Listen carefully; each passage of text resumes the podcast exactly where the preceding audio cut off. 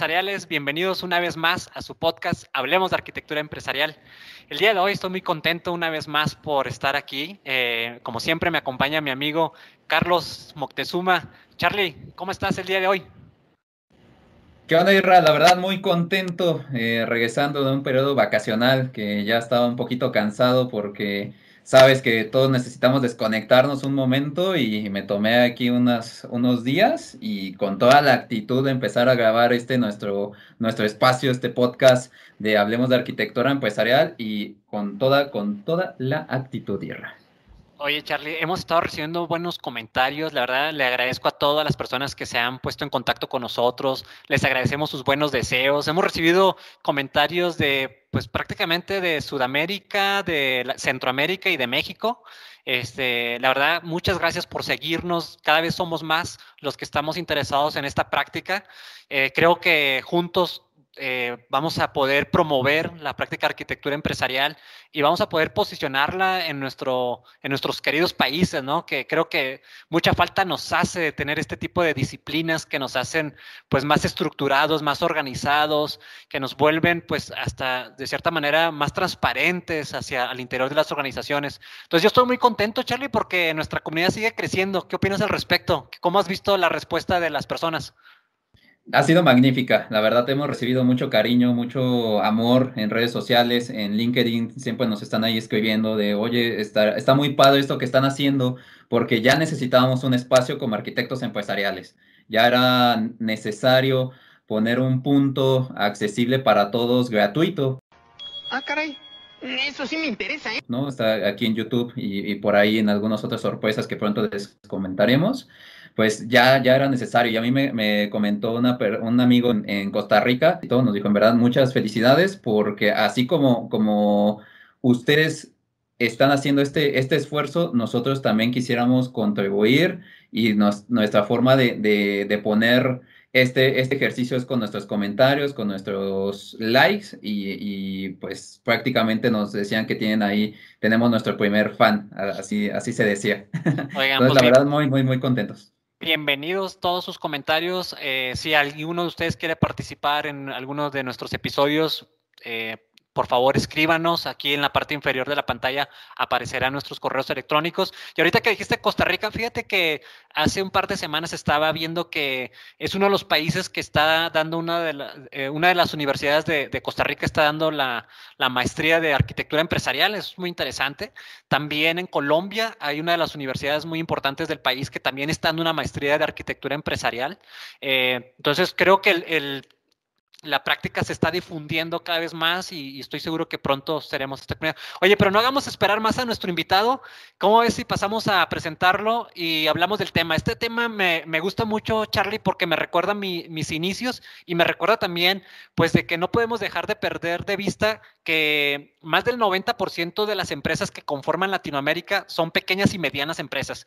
Y una pregunta que siempre viene a colación es, oye, y esto de práctica, esa práctica arquitectura empresarial se puede aplicar en todas las empresas o solamente aplica para las grandes organizaciones que tienen presencia a nivel mundial. Entonces, vamos a hablar acerca de si la arquitectura empresarial se puede aplicar en cualquier organización independientemente de su tamaño, ¿no?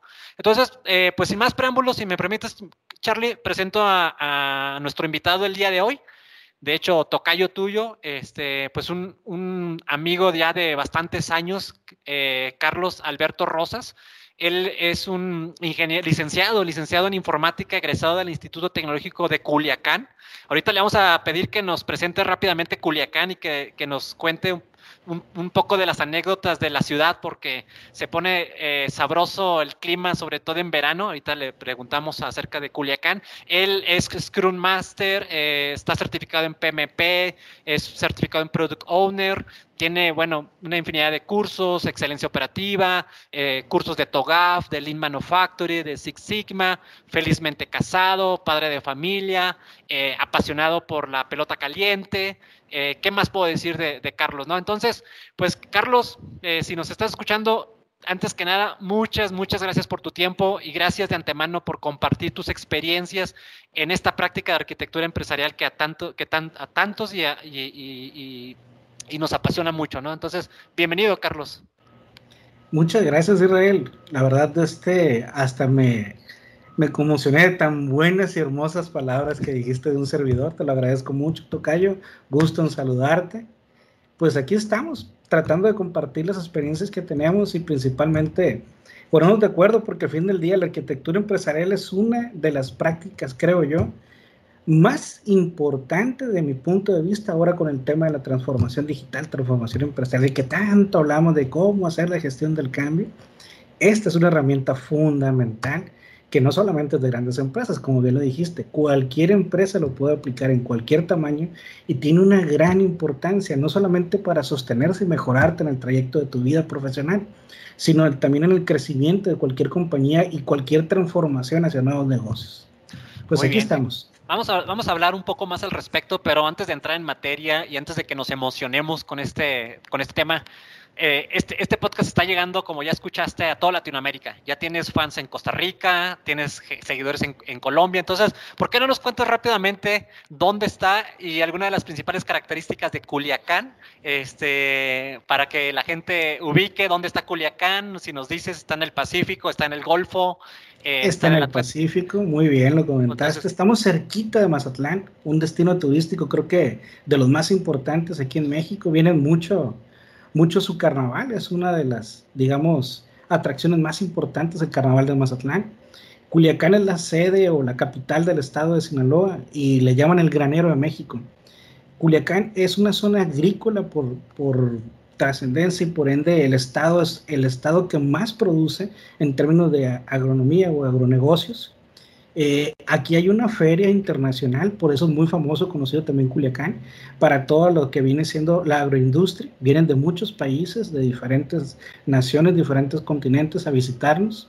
No solamente la agronomía, lo que nos hace muy famosos y la, y la parte turística, también hay muchas cosas atractivas como eh, un equipo de fútbol, los Tomateros de Culiacán, por supuesto que es un equipo de béisbol no solamente arraigado y campeón y que tiene muchísimos campeonatos y experiencias aquí, también ya ha ido creciendo. De hecho, de aquí de Culiacán es Julio Urias, el pitcher de los Dodgers, que acaba de ganar la Serie Mundial, también son, son, nos dio mucha fama el muchacho y la verdad es muy bueno pichando, mis respetos.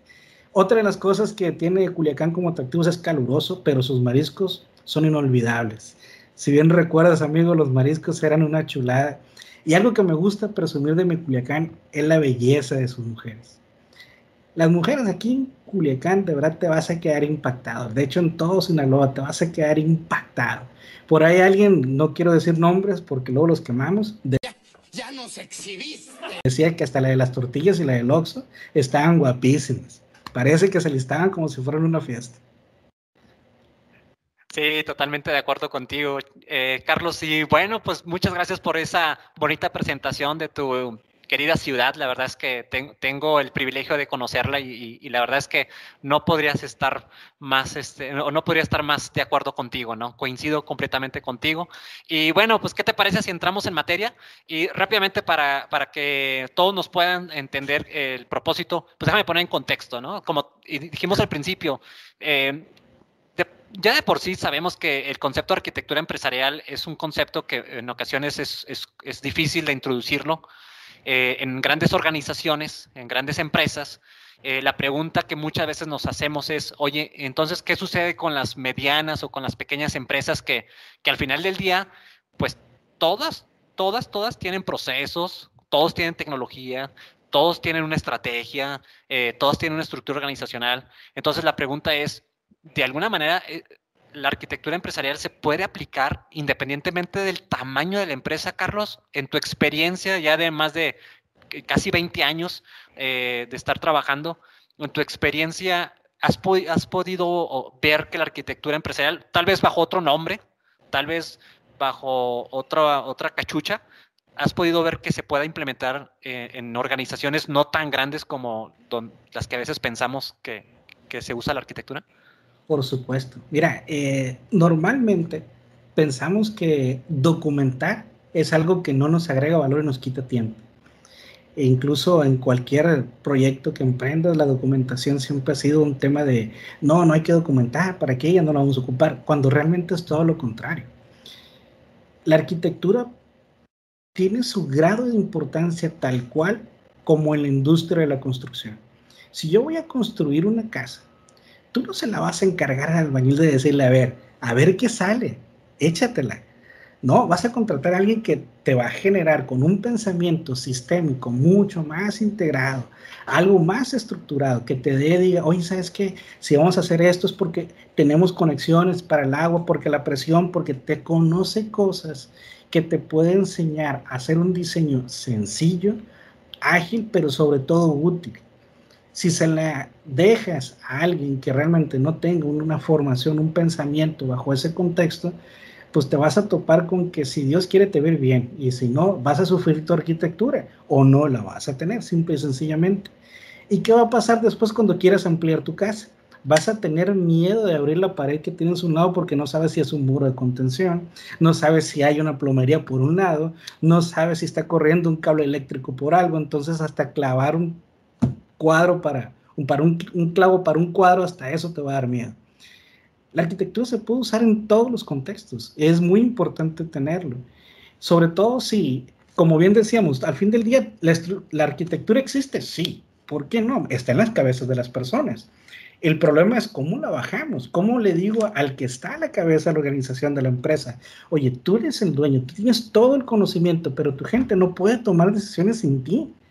Y luego se quejan de que los que están abajo de ellos no toman decisiones, pues sencillamente no le dices el cómo, en qué te basas, qué tomas en consideración para decir esto se hace así. Y eso es muy importante. Si esa persona lo pensara bajo ese contexto, estoy segurísimo que decir, bueno, si quiero crecer, lo primero que tengo que hacer es delegar esa toma de decisiones para yo atender otras cosas. De otra forma, vamos a estar dando tumbos, la gente se va a estar equivocando todo el tiempo, va a haber decisiones que no van a poder tomar y si la persona que las toma no está presente, lo más probable es que se ejecuten hasta después que llegue esta persona. Ahora con el tema de la pandemia, se ha vuelto muy impresionante la forma en que las personas están cambiando, la forma en cómo las organizaciones, grandes o pequeñas, están tomando sus decisiones. Ahorita todos están volcando a un tema de cómo le hago para que cualquiera tome la decisión, para que cualquiera atienda bien al cliente, para que cualquiera sepa hacer esto, cualquiera conozca las reglas del negocio, cualquiera diga, hey, así se hacen las cosas. Y es ahí donde aprovechamos la arquitectura en no importa el nivel de organización. Al fin del día nos llega a todos. Maravillosa jugada. Lo importante es tomarla con ese approach y sacarle ese provecho ok, Tocayo, yo estoy de acuerdo contigo porque déjame decirlo de esta manera, siempre hay como una leyenda legendaria que dice, es que la arquitectura empresarial solo es para los grandes. Podría ser el fin del hombre araña. No, incluso me ha tocado eh, eh, experimentar cuando, cuando he dado algunos cursos, pláticas, me dice, no, pero es que esto solo es para los grandes. Y poniendo, haciendo un símil con, con lo que dices, es en cualquier tipo de casa, ¿no? Sea de un nivel, sea de dos niveles, tres niveles la casa que tú tienes, no se la vas a dar a ese albañil, como tú bien decías, ¿no? Es tu casa, es tu patrimonio, lo que tú tienes, entonces se lo vas a dar a un experto y tomar decisiones por ese clavo que tú querías ahí poner algún, algún tablero o cualquier cosa para, para, adornar, pues lo debes de hacer conscientemente. Entonces me gustó mucho tu, tu mensaje que, que acabas de, de, de mencionar, pero una pregunta, eh, Tocayo. ¿Tú qué les dirías a estas empresas que piensan justamente esto? O sea, donde nos dicen, ¿sabes qué? Yo sigo pensando que aún así la arquitectura empresarial es para los grandes, porque los grandes son los que tienen mayor número de arquitectos, que, que, tienen incluso hasta un departamento, tienen áreas de procesos, tienen áreas de cumplimiento, que normalmente tienen este estigma mental. ¿Qué les dirías a ellos? Por ahí alguna vez escuché que sufrían de gigantismo. Entonces, la arquitectura empresarial es para todos. Acabas de decir algo bien importante, es cierto, es para todos. Si tú volteas a ver un negocio, no importa qué tan grande o pequeño sea, la pregunta que tú le deberías de hacer al dueño es, ¿tienes claro cuántas iteraciones tiene tu cliente de principio a fin dentro de tu modelo de negocio? No lo sé, tú dime. Va a ser muy difícil que te la responda porque te va a decir, ah, no, es que para eso está el de sistemas, para eso está el de procesos, es la arquitectura. Cuando tú le dices, oye, espérame, la arquitectura es una serie de componentes que se hablan y se integran y entre todos funcionan, no funcionan independientes. Yo no puedo ver una empresa, y lo he dicho muchas veces, que diga, ah, es que procesos por sí solo resuelve todo. Eso es mentira. Procesos políticas, estructuras organizacionales, desarrollo de puestos, capacitación, formación, sistemas, los fierros que tú contratas, todo es un contexto, un medio ambiente que tiene que, o un ecosistema que tiene que trabajar en perfecta sintonía. Por muy grande o pequeño que sea, tienen que trabajar en sintonía, pero también le diría a los pequeños empresarios, señores, ustedes tienen claro cómo atiendes al cliente, tienes claro en qué momentos participan, quiénes son los que acercan con él. Ellos tienen claro un modelo estándar de trabajo. Lo que tú les dices a él, también se lo dice el de la otra sucursal o lo dice el del otro departamento, lo mismo. Todos están viendo lo mismo, todos están alineados a tener al cliente contento. Desde que tú empiezas a percatarte de que las diferentes formas de pensar, que es cuando trabajas mediante silos, no mediante una cadena de valor, es donde te empiezas a preocupar porque dices, bueno, el de ventas te va a decir, cómprame. Y me importa un comino, tú a mí me compras. Y el que de entrega, no le importa cómo venga la venta, le va a entregar. Y ahí te vas a ir. Cada uno tiene una manera diferente de pensar. Pero ninguno le preguntas, oye, ¿y cuál fue la experiencia del cliente? ¿Está contento? ¿Te va a recomendar? ¿Va a regresar? ¿Sabe que eres su mejor opción? O de a tiro, ni siquiera tienes una idea de qué, por qué se acercó a ti. ¿Fuiste su última opción? ¿O verdaderamente representa un negocio para él? Cuando le empiezas a hacer preguntas así de poderosas a una persona encargada de una empresa, lo haces pensar diferente. Todo está en la visión que tienen. Acuérdense, no todos vemos las mismas cosas. Aunque sea el mismo objeto, lo vemos de diferentes formas. Muy bien, Carlos, gracias por, por, tu comentario. Este, ahorita tú decías algo que eh, no necesariamente entre sucursales ven, la información o el contexto de la misma manera. Y eso sucede porque, y lo decíamos hace unos minutos, porque no está institucionalizado el conocimiento dentro de la, de la organización. Entonces, ¿qué es lo que sucede cuando el fundador de la empresa se retira o por alguna razón ya no está más en la empresa? Creemos que el conocimiento es de la empresa, pero y lo decíamos, ¿no? Muchas veces es del lado, se queda del lado de los empleados. Y, y, no de la organización. Entonces, yo creo que un, caso de uso de la arquitectura también es poder institucionalizar el conocimiento de estas empresas que probablemente estaban en la segunda, tercera generación y, a lo mejor se han mantenido porque han podido mantener el conocimiento, porque han podido mantener eh, ese know-how de cómo se hacen las cosas. Entonces, no sé si en tu experiencia has podido ver eh, los dos casos, organizaciones en donde ya no está el fundador y pareciera que él era el que tenía el conocimiento. Y por otro lado, organizaciones en donde efectivamente se pudo institucionalizar el conocimiento y ya no dependemos de las personas, no dependemos del fundador. ¿No te ha tocado esas situaciones en tu carrera? claro que sí. Me pasó con una empresa que hace poco tuve contacto con ellos. Eh, murió el dueño. Por desgracia se fue ahora con la pandemia era muy bueno para hacer negocios. Él conocía, él negociaba con sus proveedores y no dejaba que nadie más lo hiciera. Pero él tenía sus formas de hacerlo. Habíamos llegado en algún momento platicando con el tema de cómo estructurar esa forma de hacerlo para que no tuviera todo el conocimiento, sino lo pudiera bajar de este, y poderlo utilizar. Terminamos utilizando herramientas de procesos que después ya no le dieron mantenimiento. Pero ese, ese esquema a esa empresa le pasó lo siguiente, cuando aterrizó sus ideas, las utilizó con hace mucho tiempo y fue cambiando porque su giro fue transformándose. Empezó como una distribuidora de maderas y posteriormente ya era una mueblería. Y la mueblería terminó con una empresa que dedicaba a vender cosas especializadas de cocinas y ahí fue donde encontraron su nicho y crecieron con un boom enorme con las constructoras. Ellos ahora se dedican a vender closet, cocina y demás, tienen presencia en buena parte de la región del noroeste cuando el buen señor me llamó mucho la atención que uno de sus hijos me habló y me dijo, oye, tú lo conociste y tenía buena aprecio sobre ti porque cuando veniste ayudaste con el tema del sistema, porque en ese entonces le ayudé con un sistema, él también aprendió que es muy bueno bajar la información, pero ¿qué crees? No encontramos nada de eso. Entonces le preguntaba, oye, ¿cómo se quedó el modelo de ventas? El modelo de lo que viene siendo la recuperación de la cartera, con la, el cálculo de los precios. ¿Tiene la base de datos de los proveedores? Con los que les compraba las negociaciones. ¿Dónde está todo eso?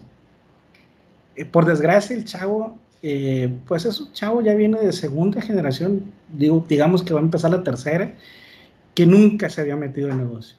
Entonces, ¿qué pasa? Que como estaba totalmente ajeno y el papá era que hacía todo, ahora que tiene que abordar esta persona todo esto, está pidiendo ayuda a gritos.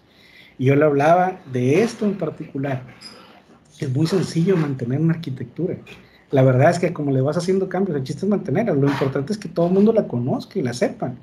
El señor cometió el error de que se desesperó a lo que escuché, de que nadie le seguía sus pasos y él se apropió de toda la información y se fue con él. Ese tipo de problemas y riesgos son muy comunes. Lo correcto es que toda empresa transfiera su conocimiento para que los demás actúen exactamente igual, de forma institucionalizada, estandarizada, pero todos conozcan para qué hacen las cosas así. Cuando tú no le explicas a una persona el para qué no lo haces consciente, y es bien importante hacerlo consciente, porque si una persona no es consciente sobre su forma de actuar, él va a pensar que lo que está haciendo, que lo está haciendo mal, va a pensar que está bien, que no le afecta a nadie más. Pero bajo esa conciencia de que esto existe por esto y nuestro objetivo no está en este inmediato proceso, sino repercute un, un, beneficio a más largo plazo para otros procesos más adelante, es cuando se percatan de que sí es conveniente seguir el proceso como es debido con esa conciencia. Para eso es muy importante transferir el conocimiento, que las personas entiendan de que las cosas no están nomás porque sí, sino existen por alguna razón y hay que buscar la manera de optimizarlas. Pues. Perdón, amigo, ¿respondí tu pregunta o no? Sí, completamente, completamente. Muchas gracias, Carlos. Charlie, ¿quieres hacer una pregunta? ¿O algún comentario que tengas? Eh, sí, el comentario que me, que me gustó mucho es, es justamente que cada persona lo ve de manera diferente y tenemos que homologar el conocimiento. Eso se me hizo brillante, Tocayo, porque para cada quien un proceso puede ser diferente, lo puedes llevar de múltiples formas, ¿no? Múltiples entradas, múltiples salidas y pues luego lo puedes estar haciendo mal, como bien comentas, y pues debemos de tener una sola fuente de la verdad, y pues esto nos ayuda a la arquitectura, ¿no? A, a, definir exactamente cuáles son los pasos que debemos de seguir.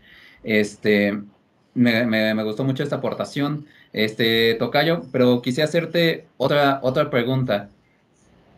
Para las empresas que van, que van arrancando, que, van eh, empezando a documentarse, principalmente eh, los que están estudiando TOGAF o, sí, que se están apenas empapando de esta práctica y que están haciendo las organizaciones pymes, ¿no? chiquititas. ¿Qué consejo les darías a ellos? Porque últimamente, como, como comentábamos, y de hecho, qué bien que salió el tema, como bien comentaba Irra, en Costa Rica, en Colombia, hay universidades donde pues dan la práctica de arquitectura empresarial. Entonces ellos al menos ya lo traen en la cabeza. Ellos, ahorita que ya son egresados, pues seguramente van a querer empezar a hacer su propio negocio, van a querer hacer sus cosas. ¿Qué consejo le darías a, a estas personas que van a empezar a, a hacer su, su pyme con, con el concepto de arquitectura empresarial? Muy bien, mira, creo que cualquier persona tiene que enseñarse a trabajar en equipo, que es lo más importante. Ellos no van a hacer todo el trabajo. Al hacer un trabajo en equipo, tú tienes que juntar a tu equipo de trabajo y decirle, oigan, ¿cómo nos vamos a poner de acuerdo? Como si fuera una partida de béisbol, una partida de fútbol, de básquetbol. A ver, señores, no vamos a poner de acuerdo. Partiendo de cómo nos tenemos que poner de acuerdo, pues quién va a ser el portero, quién va, a, quién se va a encargar de cuidar que se venda los precios, a lo que se, a los convenios que se definieron, que no nos brinquemos un cierto inventario, que no nos brinquemos un cierto descuento, que no se pasen los plazos. Es decir, empiezas a definir cómo va a jugar cada jugador. Todas las empresas, por grandes o pequeñas, todas lo hacen. Entonces, si ya lo estás haciendo, por lo menos establece el primer nivel, que viene siendo la, la parte del CIPO, que le llaman en, en Six Sigma. Los procesos en alto nivel, los subprocesos, entradas, salidas y cómo se conectan de principio a fin para que todos se pongan de acuerdo. Ah, cuando llega un cliente, ¿qué tengo que hacer? Y a partir de ahí dice, bueno, va a llegar de esta forma, me va a llegar por medio de la aplicación, me va a llegar por medio de la web, me va a llegar por medio en persona, me va a llegar por teléfono, que cuando sucede eso, ¿quién no atiende? ¿Qué es lo que hay que decirle? ¿Cómo hay que recuperar el pedido? ¿Cómo hay que hacer esto? Y empiezas acomodar las piezas de como si fuera una fábrica, como si fuera una línea de producción. Ah, pues una vez que entre aquí, obtenemos esta información y tenemos estos datos de salida y empiezas para que el otro recojo el pedido y se lo entrego al del inventario. Verifica que tienes inventario. No tienes inventario, háblale al de compras que compre inventario. Si ya tienes el inventario, ya te llegó el de compras, lo que sigue es, ok, ve y entrégaselo y entrégale la factura. Oye, entrégasele cobranzas para que una vez que llegue el de cobranzas le pueda cobrar y ya los días de crédito, ya empiezas a organizar a tu equipo de trabajo y a ponerse de acuerdo a ese nivel al menos pónganse de acuerdo, establezcan las reglas y vean cómo participan. Eso, eso de delimitar el alcance de cada, lo que tienen que hacer cada uno como matriz RACI, te va a permitir decir, bueno, si ya sabemos perfectamente qué tenemos que hacer, lo mínimo es, ahora sentémonos para ver qué tan efectivos somos. Si eso no nos funciona y empieza tus mejoras, pero siempre mantén actualizado cómo juega cada quien. Eso lo hacemos en cualquier nivel, invariablemente cual sea. Lo hacemos cuando éramos niños, cuando jugábamos fútbol, cuando jugábamos béisbol, cuando jugábamos básquet. ¿Por qué no hacerlo ahorita que representa negocio, que representa dinero? Algo que tú dejas de hacer tiene un impacto. Analiza desde la perspectiva del riesgo. ¿Cuánto dejas de cobrar? ¿Cuánta lana dejas de invertir? ¿Cuántos intereses pagas por no recuperar tu lana a tiempo? ¿Qué haces cuando un cliente se te va? ¿Y qué tal si es tu cliente más importante? Porque ya no lo atendiste. Bueno, eso representa un riesgo. Analízale si te conviene tener claro cómo lo haces y si esa persona no está, el siguiente en el, escalafón o pon un, ¿cómo dicen? Pon un reemplazo. Si no estás tú, va a ser fulano pero pónganse de acuerdo como cuando dicen, bueno, ya se, ya se burlaron al lateral en la defensa, bueno, el central tiene que venir a cerrar, por supuesto, exactamente. Entonces, ese tipo de jugadas, de todos modos, las definen y las tienen de palabras de acordadas. ¿Por qué no las ponen sobre la mesa y lo van estableciendo como su método de trabajo? Y ese método de trabajo no es otro más que la arquitectura empresarial, a ese nivel. Y ya la vas madurando y creciendo de acuerdo al nivel de crecimiento que tenga la empresa y la madurez de la misma.